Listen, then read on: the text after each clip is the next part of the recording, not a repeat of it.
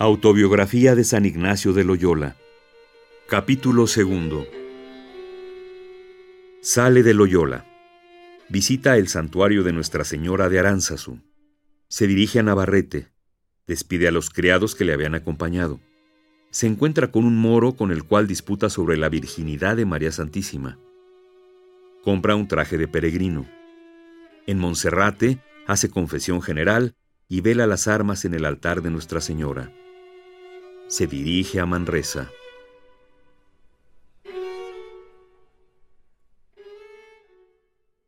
Y así, cabalgando en una mula, otro hermano suyo quiso ir con él hasta Oñate, al cual persuadió en el camino que quisiesen tener una vigilia en Nuestra Señora de Aránzazu, en la cual, haciendo oración aquella noche para cobrar nuevas fuerzas para su camino, dejó el hermano en Oñate en casa de una hermana que iba a visitar, y él se fue a Navarrete. Y viniéndole a la memoria de unos pocos de ducados que le debían en casa del duque, le pareció que sería bien cobrarlos, para lo cual escribió una cédula al tesorero. Y diciendo el tesorero que no tenía dineros, y sabiéndolo el duque, dijo que para todo podía faltar, mas que para Loyola no faltase al cual deseaba dar una buena tenencia si la quisiese aceptar, por el crédito que había ganado en lo pasado. Y cobró los dineros, mandándolos repartir en ciertas personas, a quienes se sentía obligado, y parte a una imagen de Nuestra Señora que estaba mal concertada, para que se concertase y ornase muy bien. Y así, despidiendo los dos criados que iban con él, se partió solo en su mula de Navarrete para Monserrate. Desde el día que se partió de su tierra, siempre se disciplinaba cada noche. Y en este camino le acaeció una cosa que será bueno escribirse, para que se entienda cómo nuestro Señor se había con esta ánima que aún estaba ciega, aunque con grandes deseos de servirle en todo lo que conociese, y así determinaba de hacer grandes penitencias, no teniendo ya tanto ojo a satisfacer por sus pecados, sino agradar y aplacer a Dios. Y así, cuando se acordaba de hacer alguna penitencia que hicieron los santos, proponía de hacer la misma y aún más. Y en estos pensamientos tenía toda su consolación, no mirando a cosa ninguna interior, ni sabiendo qué cosa era humildad, ni caridad, ni paciencia, ni discreción para arreglar ni medir estas virtudes, sino toda su intención era hacer de estas obras grandes exteriores, porque así las habían hecho los santos para gloria de Dios, sin mirar otra ninguna más particular circunstancia. Tenía tanto aborrecimiento a los pecados pasados y el deseo tan vivo de hacer cosas grandes por amor de Dios, que sin hacer juicios que sus pecados eran perdonados, todavía en las penitencias que emprendía hacer, no se acordaba mucho de ellos. Pues yendo por su camino le alcanzó un moro, caballero, en un mulo. Y yendo hablando los dos vinieron a hablar en Nuestra Señora.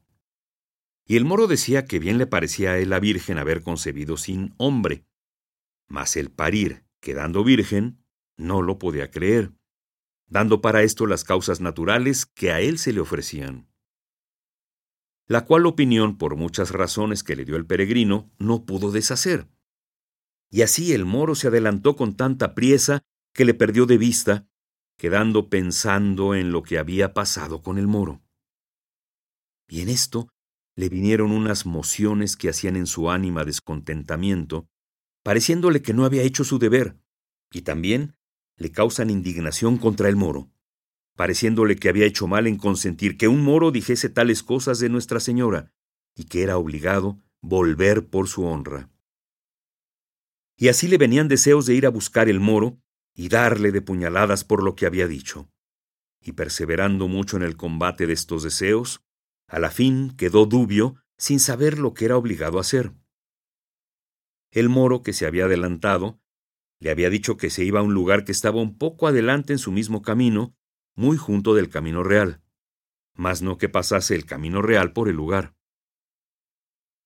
Y así, Después de cansado de examinar lo que sería bueno hacer, no hallando cosa cierta que se determinase, se determinó en esto, Silicet, de dejar ir a la mula con la rienda suelta hasta el lugar donde se dividían los caminos. y que si la mula fuese por el camino de la villa, él buscaría el moro y le daría de puñaladas.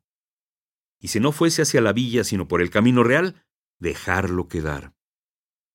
Y haciéndolo así como pensó, quiso nuestro Señor que aunque la villa estaba poco más de treinta o cuarenta pasos, y el camino que a ella iba era muy ancho y muy bueno, la mula tomó el camino real y dejó el de la villa. Y llegando a un pueblo grande antes de Monserrate, quiso allí comprar el vestido que determinaba de traer con que había de ir a Jerusalén. Y así compró tela, de la que suelen hacer sacos, de una que no es muy tejida y tiene muchas púas, y mandó luego de aquella hacer veste larga hasta los pies, comprando un bordón y una calabacita, y púsolo todo delante el arzón de la mula. Y compró también unas esparteñas, de las cuales no llevó más de una. Y esto no por ceremonia, sino porque la una pierna llevaba toda ligada con una venda y algo maltratada, tanto que aunque iba a caballo, cada noche la hallaba hinchada. Este pie le pareció, era necesario llevar calzado. Y fuese su camino de Monserrate, pensando, como siempre solía, en las hazañas que había de hacer por amor de Dios. Y como tenía todo el entendimiento lleno de aquellas cosas, Amadís de Gaula y de semejantes libros, veníanle algunas cosas al pensamiento semejantes a aquellas, y así se determinó de velar sus armas toda una noche, sin sentarse ni acostarse, mas a ratos en pie y a ratos de rodillas, delante el altar de Nuestra Señora de Monserrate, a donde tenía determinado dejar sus vestidos y vestirse las armas de Cristo. Pues partido de este lugar, fuese, según su costumbre, pensando en sus propósitos. Y llegado a Monserrate, después de hecha oración y concertado con el confesor, se confesó por escrito generalmente, y duró la confesión tres días, y concertó con el confesor que mandase recoger la mula, y que la espada y el puñal colgasen la iglesia en el altar de Nuestra Señora. Y este fue el primer hombre a quien descubrió su determinación porque hasta entonces a ningún confesor lo había descubierto. La víspera de Nuestra Señora de Marzo, en la noche, el año de veintidós, se fue lo más secretamente que pudo a un pobre, y despojándose de todos sus vestidos, los dio a un pobre, y se vistió de su deseado vestido, y se fue a hincar de rodillas delante el altar de Nuestra Señora. Y unas veces de esta manera y otras en pie, con su bordón en la mano, pasó toda la noche. Y en amaneciendo se partió por no ser conocido, y se fue no el camino derecho de Barcelona, donde hallaría muchos que le conociesen y le honrasen, mas desvióse a un pueblo que se dice Manresa, donde determinaba estar en un hospital algunos días, y también notar algunas cosas en su libro que llevaba él muy guardado y con que iba muy consolado. Y yendo ya a una legua de Monserrate, le alcanzó un hombre que venía con mucha priesa en pos de él, y le preguntó si había él dado unos vestidos a un pobre, como el pobre decía. Y respondiendo que sí, le saltaron las lágrimas de los ojos, de compasión del pobre a quien había dado los vestidos, de compasión porque entendió que lo vejaban, pensando que los había hurtado. Mas por mucho que él huía la estimación, no pudo estar mucho en Manresa sin que las gentes dijesen grandes cosas, naciendo la opinión de lo de Monserrate. Y luego creció la fama a decir más de lo que era, que había dejado tanta renta, etcétera.